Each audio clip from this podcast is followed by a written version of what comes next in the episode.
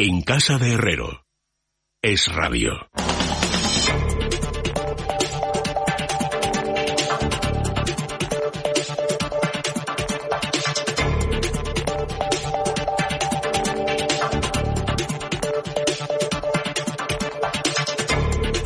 Quedan dos minutos para que sean las 10 de la noche, las 9 en las Islas Canarias y ya estamos en el tiempo del análisis de la información económica de la jornada con Juan Ramón Rayo. Muy buenas noches. ¿Qué tal? Buenas noches. Y con José María Rotellar. Buenas noches, José María.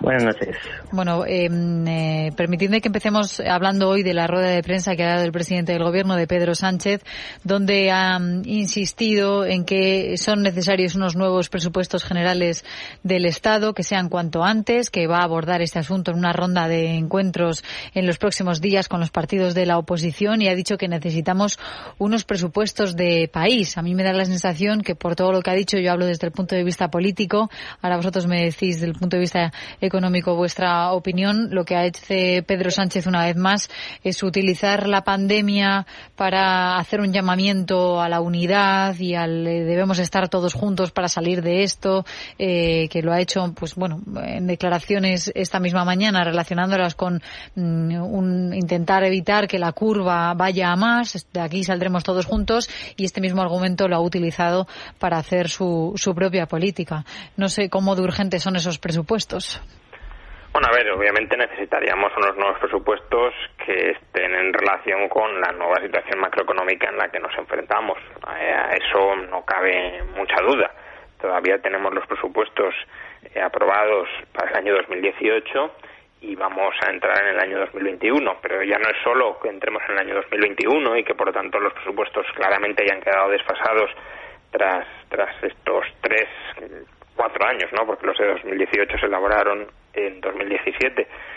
sino que, como decía, el escenario macroeconómico, el contexto macroeconómico ha cambiado muy notablemente por la pandemia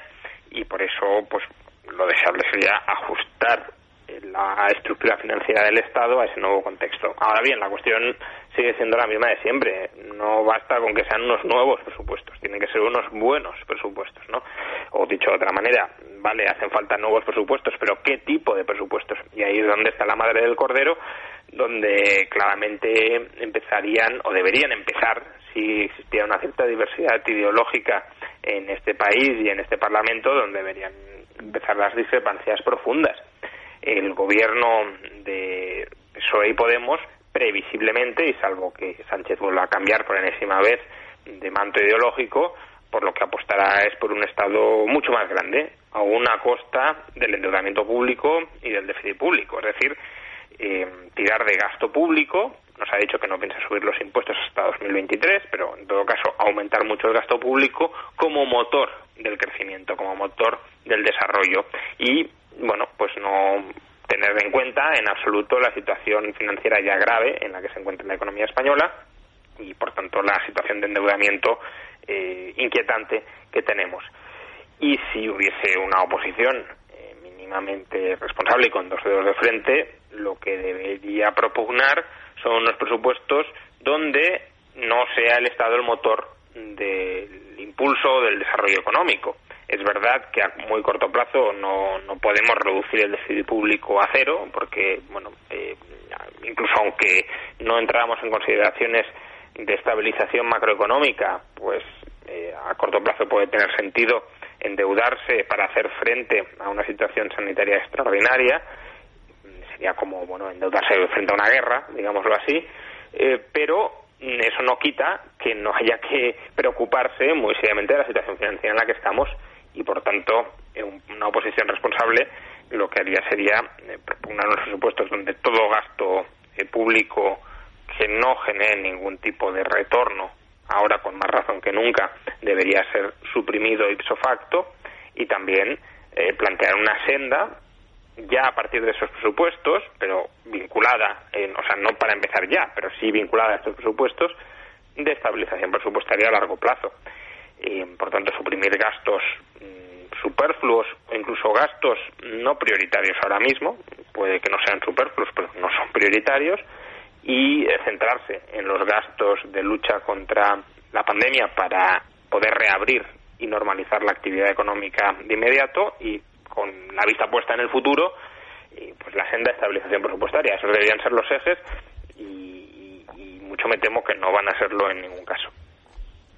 Sí, presupuestos son necesarios por varias razones. La primera de ellas es que se debe volver a, la ortodoxia de la presupuestación, una ortodoxia en la que se aprueba el eh, techo de gasto no financiero el 30 de junio, se aprueba el anteproyecto de presupuestos por el Consejo de Ministros y se presenta en, en el Congreso, en las Cortes, antes del 30 de septiembre, se debaten las enmiendas a la totalidad si, la hay, eh, si las hay, si no se devuelven las del articulado y entra en el juego Congreso y Senado y, se lleva adelante y se aprueba si, si, así procede. Pero es que nos encontramos con una situación muy anómala desde hace ya muchos años. ¿Por qué? Porque en el año 15, cuando las elecciones fueron en diciembre de ese año, sí que el presidente Rajoy dejó aprobada eh, la ley de presupuestos para el año 2000, 2016, que contaba mayoría absoluta, pero después todo el año 2016 con la repetición de elecciones que hubo en junio de aquel año y la no elección de presidente del gobierno hasta ya muy al final del año, eh, hizo necesario prorrogar durante un tiempo esos presupuestos y en 2018 no es que se aprobasen en 2017, es que los de 2018 se eh, realizaron y se aprobaron eh, en mayo de 2018, a, a, a principios mediados de mayo de 2018, y 15 días después, sin embargo, cambió el PNV de, orientación y donde había aprobado unos presupuestos, aprobó una moción de censura en esa amalgama extraña que se llamó en dar, se, se, se llama el gobierno de, de Frankenstein. Por tanto, ortodoxia, por ortodoxia presupuestaria debe haber presupuestos y debe haber presupuestos porque son neces porque es porque es necesario el actualizar toda las, eh, la, política económica la política fiscal eh, conforme al momento al momento actual. Ahora bien no efectivamente no son eh, no valen cualquier no vale cualquier presupuesto ni se puede dar un cheque en blanco a cualquier presupuesto simplemente porque el presidente Sánchez diga que tienen que ser unos presupuestos o patrióticos o de país o con los, los objetivos que él le quiera adjudicar. No, no, no. No valen unos presupuestos con el aliado que, con el aliado que tienen con, con Podemos dentro del gobierno cuya política económica se basa en ideas trasnochadas y, constatadamente fracasadas, ¿no? En la que lo único que, que vela es por un incremento del gasto público que no nos podemos permitir, porque tenemos, como ha dicho Juan Ramón, la deuda desbordada. Dato de junio ya superaba el 115% del Producto Interior Bruto. Y dependiendo de cómo evolucione déficit y PIB podemos llegar hasta el 120, 125 o, o, quizás 130 incluso este mismo año si todo se torciese y se necesitan unos, unos presupuestos que enderecen esta situación, que no suban impuestos, porque ahora mismo además sería dar la puntilla a la, a la economía y serían necesarios para que mm, no solo empleen un eslogan, una frase fácil en el tema económico, sino para que dejen de ignorar el gran problema, el gravísimo problema económico que estamos teniendo y que vamos a tener como sigan ignorando la economía como lo están haciendo. Sánchez hace dos cosas con la pandemia. La primera, se desentiende de toda responsabilidad después de la pésima gestión que ha realizado. Deja su suerte a las comunidades autónomas, los cuales aplican la legislación con 17 normativas diferentes, con lo cual la inseguridad jurídica, la incertidumbre y el caos es, eh, muy, es muy importante, pero la responsabilidad es de Sánchez, que ha desistido de sus funciones y hoy mismo ha vuelto a, a desistir y, en segundo lugar, utiliza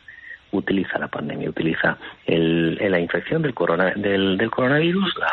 la, eh, todo lo que ha lo que ha sucedido para tratar de intentar conseguir sacar los presupuestos que él quiere sacar porque cree que le convienen junto a su junto a su socio de coalición de gobierno junto junto a Podemos. Y no se puede seguir utilizando no se puede seguir utilizando la enfermedad de esta manera. No se puede seguir sin poner eh, digamos eh, sin, sin mirar detalladamente cómo es la circunstancia en, en, en todo momento y no se puede seguir veladamente amenazando como único como único recurso con, un nuevo encierro si las cosas no salen como él dice que tiene que salir. Bueno tendrá que poner los recursos para que las cosas salgan bien no y no se están poniendo esos recursos ni esas medidas. Echar la culpa a los ciudadanos que es lo que es a lo que está teniendo ahora mismo la administración, bueno,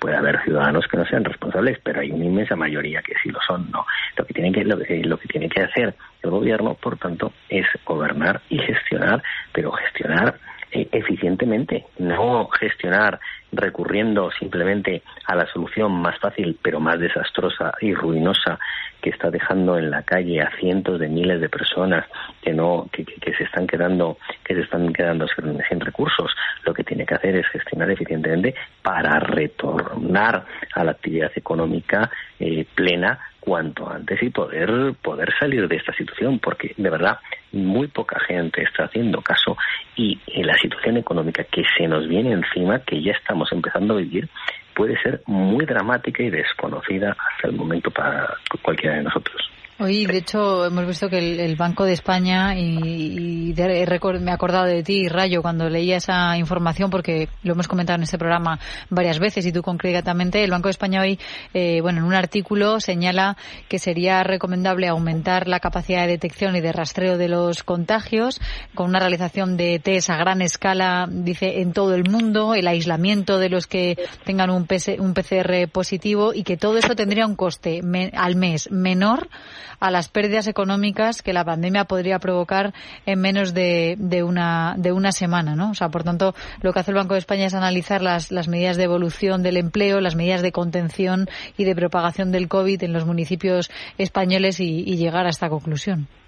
Sí, bueno, ya lo hemos comentado varias veces. El coste que tiene no tanto que la economía esté parada por decreto, que también, sino que la economía no pueda echar a andar con normalidad porque la gente tiene miedo lógico de contagiarse y de contagiar a otros familiares cercanos, ¿no? Porque uno puede ser joven y a lo mejor no tener mucho miedo de contagiarse, pero sí puede ser precavido de que si tú estás contagiado y no lo sabes, además puedes contagiar a tus familiares de mayor edad y, causar problemas mucho mayores, ¿no? Entonces, e, esa, esa prudencia que existe entre muchos ciudadanos de evitar contagiarse, lo que hace es impedir, frenar, desincentivar el contacto social y el menor contacto social a la hora de consumir y a la hora de producir, lo que significa es que la economía se hunde, insisto, incluso sin restricciones eh, legales a, las actividades económicas. Y por eso hay que intentar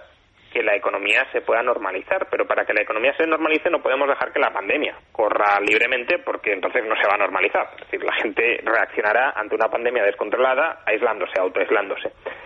Eh, ¿Cómo hacerlo? Pues hasta que tengamos una vacuna, si es que la tenemos en algún momento, que eso también es algo que está por ver, eh, pues protegiéndonos y detectando precozmente a los que están contagiados. Es decir, test masivos. Mm, bueno, hay varias formas de hacer test masivos. Unas son los test masivos aleatorios. Quizá no sea el sistema más más eh, adecuado por un análisis coste-beneficio, eh, quizás sería más acertado centrar los test masivos en algunos sectores o tramos de edad especialmente propensos a estar contagiados, de tal manera que se detecten el, mayor foco de contagios, eh, concentrando, ya digo, ahí eh, toda la potencia de realización de test, y luego rastreadores, rastreadores para que aquellas personas infectadas pues pongan en conocimiento o al menos se pueda investigar quiénes son sus contactos y se proceda a aislarlos, aun cuando a corto plazo den negativo en los test, ¿no? Porque eh, no sabemos si, los test son suficientemente sensibles a, la carga viral que se, que se tiene en, los primeros días de contacto. Con lo cual, eh, bueno, esto sería un plan, bueno, junto con, por supuesto, mascarillas y demás medidas de distanciamiento social eh, voluntario para poder más o menos que la economía eche a andar, poder reabrir los bares, poder reabrir los colegios, sin que endógenamente se genere una nueva ola y un, nuevo distanciamiento social interno e incluso institucionalmente un nuevo cierre parcial al menos de la economía. Y el coste de esto es caro, no digo que no, pero efectivamente hay que comparar este coste alto con la alternativa. Y la alternativa es que la economía deje de producir varios meses o varias semanas del año y ahí claramente el retorno social de estas medidas, si se hacen bien, porque si se hace mal, pues eh, es un despilfarro, claro, si contratamos rastreadores, hacemos test y no somos capaces de organizarlo todo coherentemente para frenar la pandemia, pues bueno, tendremos cierre y tendremos coste presupuestario. Pero si se hace bien, el retorno social de, este, de este mecanismo obviamente supera en mucho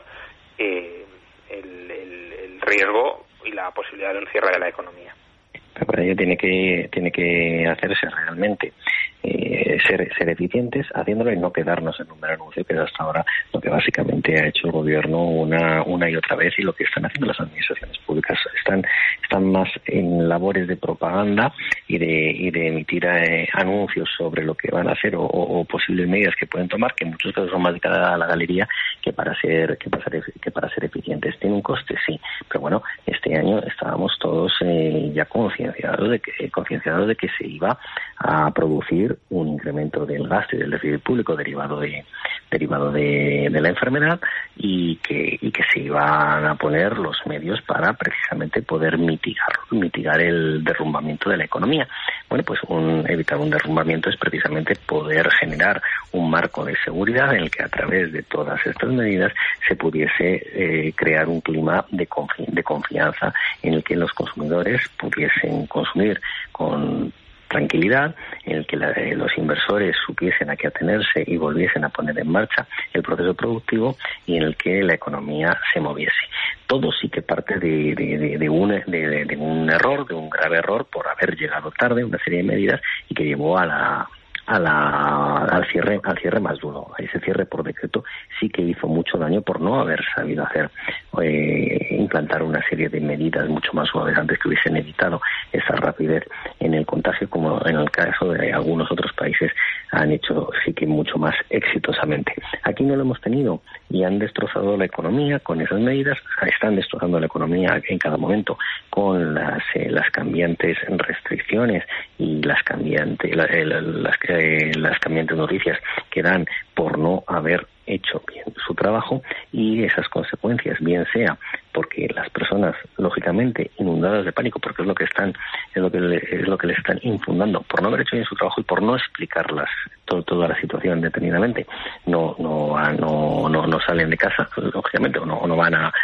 o no van a realizar una serie de actividades que antes sí que hacían y que implicaban un mayor consumo y por tanto eso llevaba una mayor producción, una mayor generación de negocio, actividad económica y empleo, o incluso volver a acariciar la idea de un cierre masivo. Si ese cierre se diese de nuevo, como se dio en, en los meses de, de marzo a junio, bueno, pues desde luego tendríamos un gravísimo problema del que podríamos tardar muchos años en recuperarnos y no tenemos capacidad ni de gasto ni de endeudamiento desde el punto de vista público ni las familias tienen ya más recursos privados porque lo gastaron todo en la anterior crisis y lo poco que han podido volver a acumular aunque haya aumentado la aunque aumentase la tasa de ahorro eh, está ya casi prácticamente más que gastado. Hay personas que están empezando a atravesar muchas de, dificultades no hay más que ver eh, las colas que se forman para poder recoger alimentos de, los organismos de, caridad, sobre todo de, la Iglesia, que siempre es quien al final termina asistiendo a, las personas más necesitadas y desde luego lo que no se puede seguir de brazos cruzados y con grandes frases de estas saldremos todos juntos. Bueno, lo que hace falta es que salgamos bien y hay muchos cientos de miles de personas que ya no ya están teniendo problemas para poder alimentar a su familia y a estos estas personas lógicamente no pueden ir contándoles historias eh, sobre si la curva o no la curva. Lo que necesitan es trabajar y que se reactive la economía. Así que lo que tienen que hacer las administraciones es poner de su parte para que eso sea posible cuanto antes. Pues José María y Juan Ramón, muchísimas gracias un día más por compartir vuestros análisis con, con todos nosotros y con los oyentes de En Casa de Herrero. Un saludo. Nos vemos. Buenas noches. Así llegamos hasta las 10 y 16 minutos, no hora menos en las Islas Canarias. Antes de ir al análisis político de la jornada, nuestra tertulia, hacemos una paradita publicitaria y les recordamos que como estamos de cumpleaños y de celebración con el 20 aniversario de Libertad Digital, Seguimos todavía teniendo algunas gafas de sol que ofertarles. Algunas quedan, aún queda verano y queda sol, así que este verano no te quedes sin las gafas exclusivas del 20 aniversario de Libertad Digital. Por solo 39,99 euros más gastos de envío podrás tener estas gafas marca Hooks en tu casa. Si eres socio del Club Libertad Digital, además el transporte es gratis. Hablamos de unas lentes, de unas gafas con lentes polarizadas, graduables en óptica, materiales de última generación, patillas personalizadas intercambiables y de regalo un exclusivo llavero conmemorativo del 20 aniversario. Elige tu modelo favorito y además eh, tendrás un 20% de descuento en el resto de la colección Hooks con el código LD2020. Entra ahora en www.libertaddigital.com y llévate estas magníficas gafas.